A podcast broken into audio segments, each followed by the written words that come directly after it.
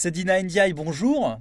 Bonjour. Vous êtes docteur en informatique spécialisé dans l'intelligence artificielle à l'université numérique Cheikh Hamidou Khan au Sénégal. Vous faites partie des 38 personnalités retenues par le secrétaire général de l'ONU pour composer un nouveau groupe de réflexion sur l'intelligence artificielle. Alors, le groupe s'est réuni pour la première fois le mois dernier. Il est composé de personnalités diverses, euh, des universitaires, on a aussi des représentants des GAFA, je crois. Vous, vous, êtes un des rares Africains à en faire partie, en tout cas. J'aimerais savoir sur quoi vous aimeriez pousser au sein de ce groupe. Quels points souhaiteriez-vous défendre? Merci pour l'invitation. Donc, euh, tout à fait. Hein, donc, je fais partie des, des six Africains qui sont retenus sur les 38. Euh, mm-hmm. et effectivement, c'est vrai que euh, dans ce groupe-là, il est important que, que, que la voix de, de l'Afrique soit, soit représentée. D'abord, comment les Nations Unies pourraient défendre en fait le fait d'aider euh, le continent africain à développer ses talents. L'autre élément euh, qui me semble important, c'est que la coopération scientifique à l'international soit poussée et que cette coopération-là ne se limite pas uniquement à une coopération entre les grandes puissances, mais que ce soit une coopération au niveau international qui englobe quoi, mais tout le monde et aide les pays les moins avancés. Actuellement, il y a un gap, il y a un gap qui est réel, et si jamais euh, ce gap-là n'est pas euh, n'est pas résorbé, nous risquons d'avoir un renforcement des inégalités. Il faut savoir que avec une population grandissante, si le potentiel de l'IA n'est pas utilisé par l'Afrique pour résorber son gap en termes de développement, ben, on risque d'avoir une bombe, quoi, mais pour l'humanité. Nous voyons déjà ce qui se passe. Une, bombe, vous voulez dire une bombe euh...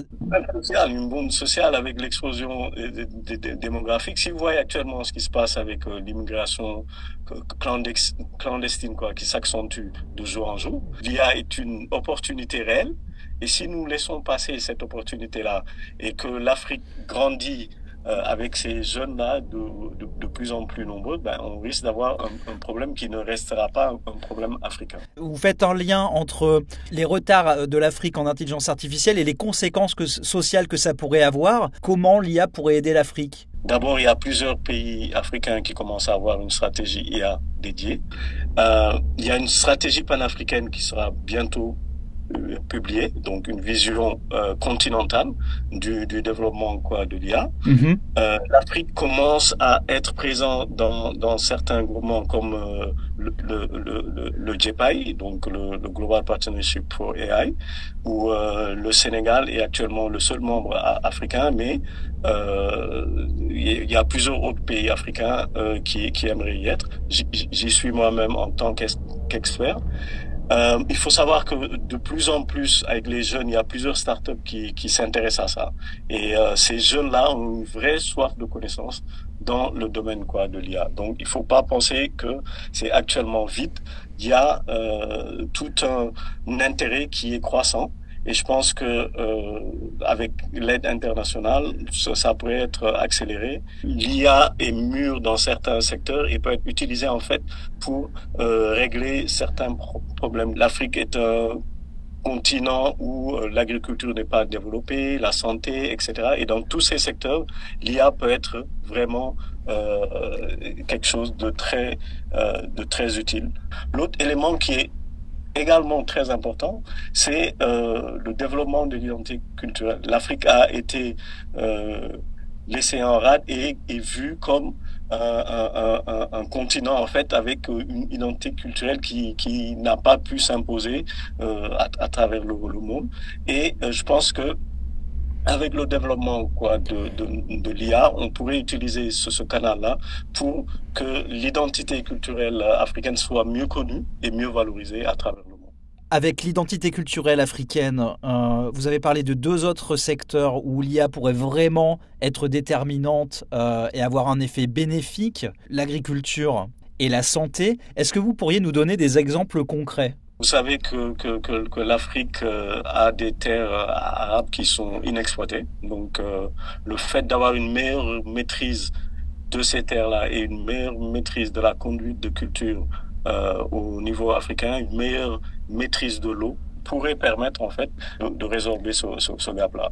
Euh, dans le domaine de la santé, ça pourrait permettre en fait euh, de résoudre pas mal de, de, de, de problèmes, notamment le, le, problème du manque euh, de, de, personnel de santé au, au, au, niveau africain. Et plus globalement, en digitalisant un peu plus nos processus, parce que il faut pas oublier qu'il y a un gap de digitalisation, de gestion des données d'infrastructures de, de, stockage. Je me souviens de ce premier sommet dédié à la sécurité de l'intelligence artificielle au, au Royaume-Uni en début de mois et Antonio Gutiérrez avait fait une énumération assez euh, presque effrayante de tous les mauvais côtés potentiels que pouvait apporter l'IA. Je me demandais s'il y avait des mauvais côtés de l'IA euh, qui menaçaient l'Afrique et si oui, est-ce que l'Afrique était menacée comme toutes les autres régions du monde ou est-ce qu'il y avait des menaces spécifiques à l'Afrique? La plus grande menace pour moi, c'est la colonisation par l'IA. C'est-à-dire, euh, on peut se retrouver avec des grandes multinationales ou les pays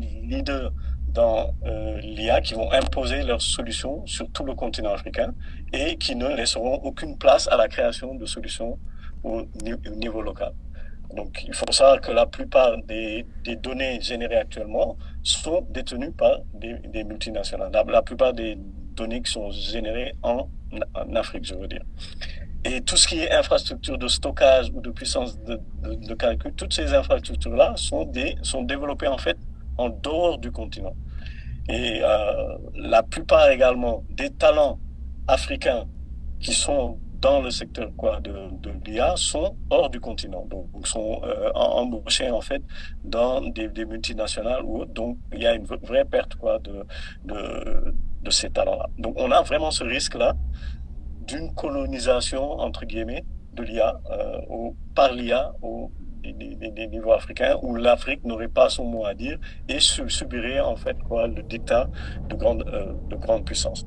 Mais maintenant L'autre élément aussi qui me semble important à prendre en considération, c'est que l'IA ne vient pas seul. On est dans le contexte de la quatrième révolution industrielle et la puissance de l'IA combinée aux avancées en biotechnologie ou en nanotechnologie pourrait être utilisée et l'Afrique pourrait être euh, le lieu où on teste en fait toutes ces nouvelles quoi mais euh, solutions là. Donc si c'est pas encadré, ben on pourrait se retrouver avec euh, euh des tests euh, qui se passeraient sur sur des humains avec euh, des, des nanopuces ou bien des éléments biotechnologiques qui intégreraient quoi médias. Et pourquoi pourquoi l'Afrique plus qu'ailleurs? Vous pensez que... Parce que oui. dans le cadre de la réglementation, on est très très très en retard. C'est des technologies que qu'on ne maîtrise pas trop. Donc, en termes réglementaires, il y a certains aspects qui sont pas pris en compte.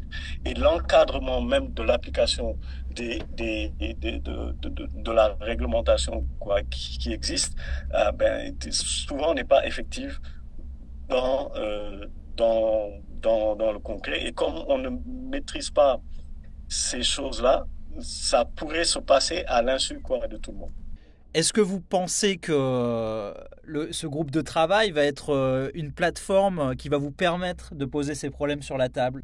Oui, tout à fait. On a démarré nos travaux et euh, c'est vraiment euh, très ouvert. Hein. Tout le monde euh, dit ce qu'il pense et euh, tous les éléments sont, pris en compte pour le moment en tout cas. Ce sont des gens qui sont de haut niveau, donc ils comprennent bien les, les, enjeux au niveau international et n'y a pas de, de problématique taboue. Euh, et donc, on, on, parlera de tous ces problèmes-là et on, on, espère que ce sera pris en compte. Monsieur Ndiaye, merci beaucoup. Je vous en prie. Tout le plaisir est pour moi.